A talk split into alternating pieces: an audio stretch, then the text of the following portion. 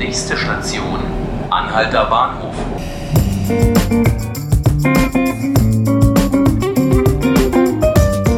Hallo und willkommen zu 5 Minuten Berlin, dem Tagesspiegel Podcast. Ich bin Johannes Bockenheimer und mit mir vor dem Mikrofon steht heute mein Kollege Matthias Meissner. Hallo Matthias. Schönen Tag, hallo. In Berlin kam es in den vergangenen Monaten immer wieder zu rechtsextremistischen Attacken.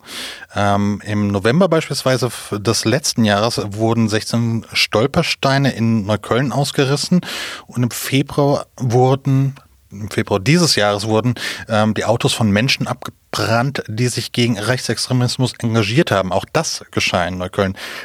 Klingt so ein bisschen, als hätte Neukölln ein rechtsextremistisches Problem. Kann das sein, Matthias? Ist nicht die einzige Hochburg in der Stadt. Es gibt sicherlich zum Beispiel Probleme auch in Marzahn-Hellersdorf, aber es gibt in der Tat äh, besondere Probleme in Neukölln.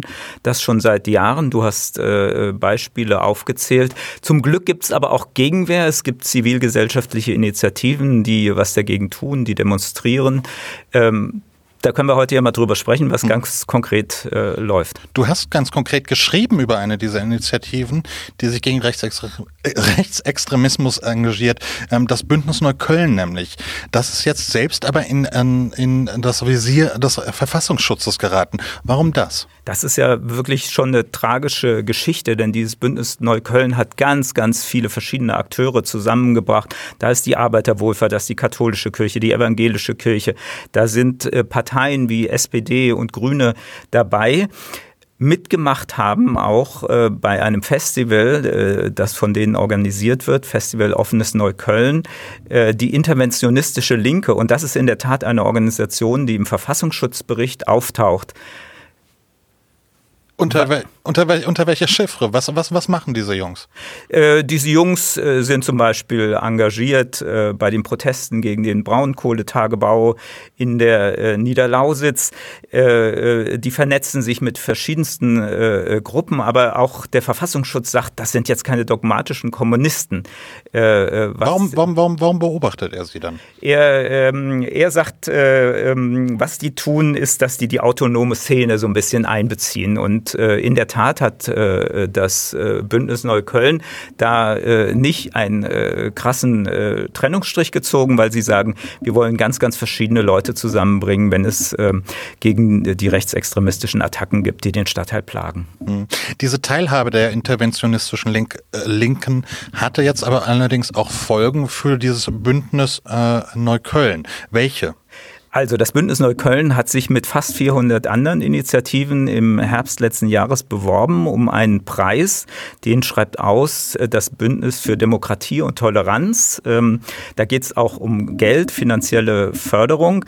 Und ähm, an sich äh, waren die schon nominiert, hätten also auch äh, den Preis bekommen sollen. Dann hat aber das Bundesinnenministerium und das Bundesjustizministerium, beide Ministerien haben ihr Veto eingelegt. Und zwar deswegen, äh, weil eben die interventionistische Linke im Verfassungsschutzbericht auftaucht und sie sagen, es darf kein Geld äh, an ähm, äh, Gruppen fließen, die auch nur mittelbar mit extremistischen äh, ähm, Initiativen zusammenarbeiten. Über wie viel Geld sprechen wir hier? Äh, äh, ganz konkret weiß ich das tatsächlich noch nicht, weil die Bekanntgabe der Ausgezeichneten für dieses Jahr noch nicht erfolgt ist. Die Initiative selber sagt, es geht ihnen auch gar nicht um das Geld, es geht um, um die Anerkennung. Die sehen ihre ähm, Arbeit jetzt diskreditiert von einzelnen politischen Akteuren. es gibt aber auch wieder andere, beispielsweise die linken Bundestagsabgeordnete Martina Renner sagt, so wird der Demokratie ein Bärendienst erwiesen, äh, wenn solche ähm, äh, Initiativen nachher rausfallen mhm. bei einem Förderprogramm. Gibt es darüber hinaus Reaktionen aus der Politik?